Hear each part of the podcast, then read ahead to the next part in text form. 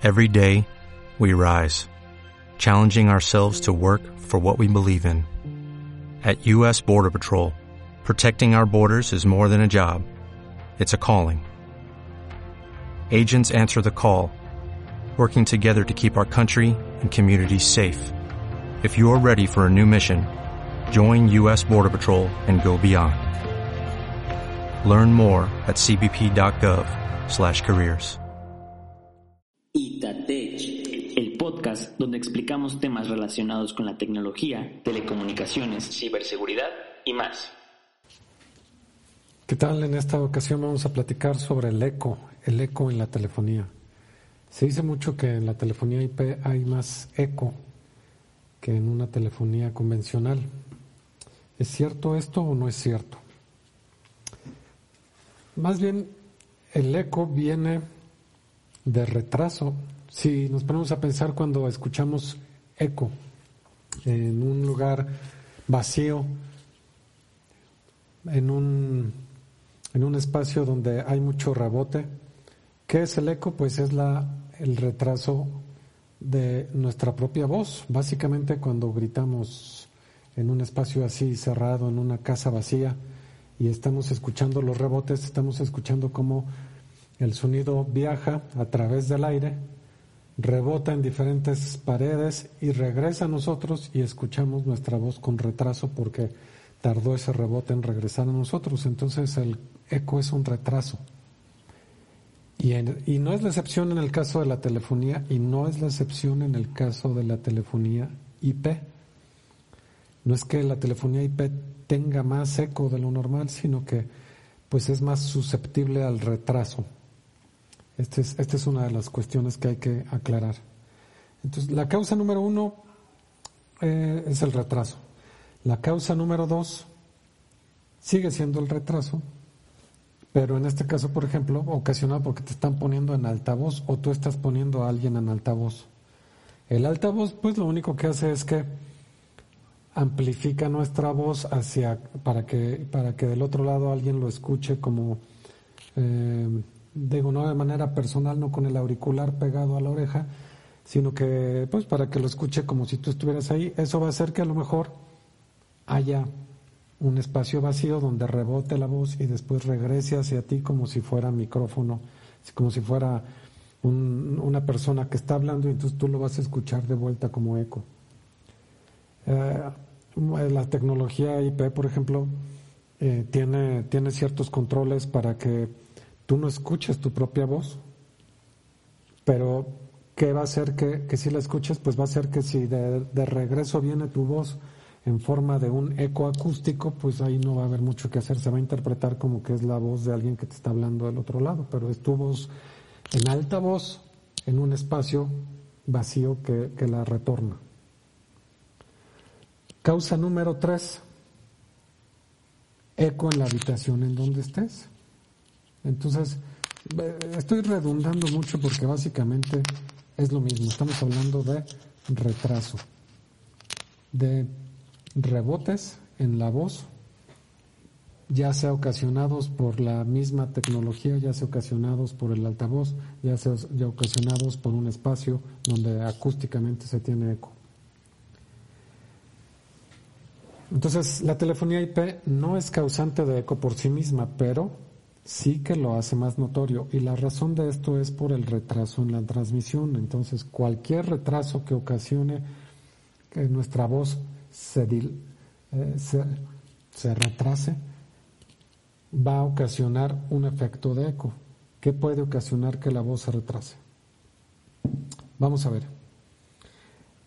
Eh, Hablábamos de que el eco en la telefonía es normal. Parte de lo que hablas al micrófono va a regresar por la bocina inevitablemente. Pero casi siempre esto va a ocurrir de forma tan rápida que el retraso es imperceptible. De hecho, tú mismo te escuchas cuando hablas, pero la única forma en que notas tu voz es en el retraso cuando, cuando tienes un eco y entonces te escuchas a ti mismo, porque mientras tú hablas, tu cerebro omite tu voz porque estás en esa misma, vaya, estás en tiempo real, ¿no? Acá, ¿qué puede ocasionar en la telefonía IP que, haya esos retrasos? Vamos a comprender que el eco en el caso de la telefonía IP pues, es causado por pulsos eléctricos, por ejemplo, por malos acoplamientos. Un mal acoplamiento eléctrico entre las líneas de envío y recepción, una diferencia en la impedancia o resistencia eh, en las transmisiones eléctricas puede ser un origen de eco. Puede ser que la voz se retrase o de alguna manera que rebote y se reinserte. La distancia, por ejemplo, en, el, eh, en un cable puede ser un origen de, de, eco también y de retraso. Condiciones ambientales pueden ser un agravante si el cable es de cobre, por ejemplo, y la impedancia cambia con calor o frío.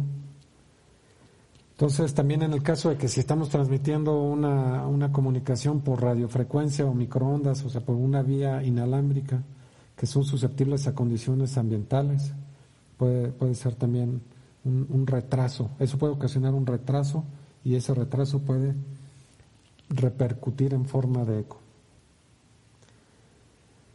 Ah, no podemos descartar el eco acústico, insisto, en cualquier eco acústico que hay en una sala, pues va a ser inevitable. Poca, es muy, muy poco probable que eso con analítica se pueda evitar, porque, porque es difícil discriminar qué es, qué es la misma información.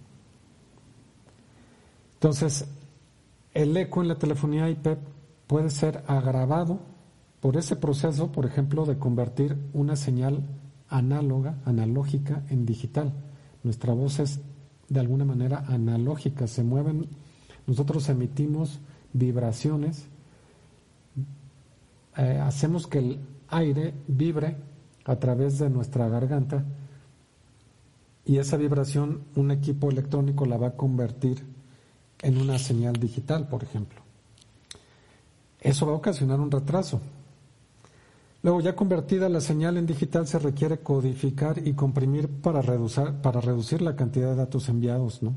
Entonces, eh, por ejemplo, hay codificadores que, que, pueden comprimir los datos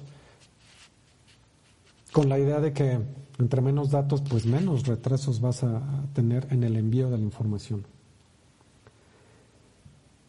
Si bien la compresión es importante, entre menos información se envíe para representar la voz, menor será el retraso. Entonces es importante eh, esto, notar que, el proceso por sí mismo puede generar un mínimo retraso, ¿no? Ya que además hay que contemplar que nosotros estamos codificando nuestra voz analógica en digital pero tiene que ocurrir el mismo proceso del otro lado, del lado de, quien nos escucha. Va a ocurrir la conversión de digital a análogo para que a través de la bocina se haga el movimiento del aire y entonces lo interprete él con sus oídos en forma de voz. Entonces ahí estamos hablando de dos procesos que pueden generar eco. Obviamente todo esto se ha ido mitigando con el tiempo. ¿Por qué? Pues tenemos procesadores y relojes obviamente el reloj del procesador es el que va a marcar la, velocidad. Entonces, como cada vez tenemos relojes más rápidos y procesadores, por tanto, más rápidos, las conversiones en este sentido también se han ido aliviando. Esa conversión es muy rápida, es muy inmediata y eso ha reducido mucho los ecos en la telefonía IP. Pero bueno, acá que también tiene que, tiene que eh, participar en esto, pues por ejemplo la red, que son los switches, el cableado estructurado, el codec a elegir, todos estos pueden ser un punto de retraso. Si no se implementa, por ejemplo, calidad de servicio o los cubos en la red, la voz va a entrar en competencia con toda transferencia de datos a nuestra red. Eh, esto es muy importante, por ejemplo, en, pues, en, todos los protocolos UDP, que son los que usa la voz, eh, es muy importante tener estas políticas de calidad de servicio para darle prioridad a la voz por encima de otros paquetes que pueden ser de comunicación de datos, internet, etcétera. Eh, entonces, eh, otro punto, los auriculares. Si la calidad en los auriculares no es buena, ahí vamos a insertar rápidamente un punto de retraso o un punto de eco. El cableado estructurado puede ser un tema cuando se usan aleaciones cobre-aluminio. El cableado estructurado hay que cuidar mucho que sea solamente de cobre. Esas aleaciones de cobre-aluminio pues generan impedancia, que generan que esto tenga, que, ya nos, el, cobre es un conductor excelente, cobre-aluminio pues ya tiene un poco de retraso y esos, esas aleaciones pues a lo mejor solo en, temas de eh, CCTVs análogos o en cuestiones análogas en donde se usa el UTP, pues podría ser válido, pero hay que evitar todos estos eh, cables UTP de aleación. El cobre es, lo, que debemos siempre tener, ¿no? Entonces, esto nos da un panorama ya de qué es lo que debemos evitar para tener eco en la telefonía IP, pues evitar justamente los puntos de rebote, los puntos de retraso. Entre más ágil hagamos la comunicación de principio a fin, vamos, vamos a mitigar eh, la generación de eco. Aquí, para concluir, una buena noticia es que hoy en día la telefonía IP es muy estable y la tecnología cada vez es más rápida. Y existen muchas maneras de mitigar el eco en la telefonía IP, pero ya vamos a entrar aquí en otro blog y en otro audio que donde vamos a platicar sobre qué se hace ya a nivel, por ejemplo, de eliminadores de eco. ¿no? Vamos a platicar ya en otro blog eh, de este tema para, para concretar el, el, cómo se elimina o reduce el eco en la telefonía IP, pues cuando ya lo tenemos y cuando ya no podemos evitarlo, ¿no? cuando ya se hizo todo lo que estaba en nuestras manos hacer. Entonces, no lo olviden, este eh, audio va ligado a nuestro blog que se llama ¿Por qué se escucha eco en mi telefonía IP? Recuerden que en Itatech somos proveedores de soluciones en telefonía IP. Eh, consulten nuestro blog info.ita.tech, diagonal blog.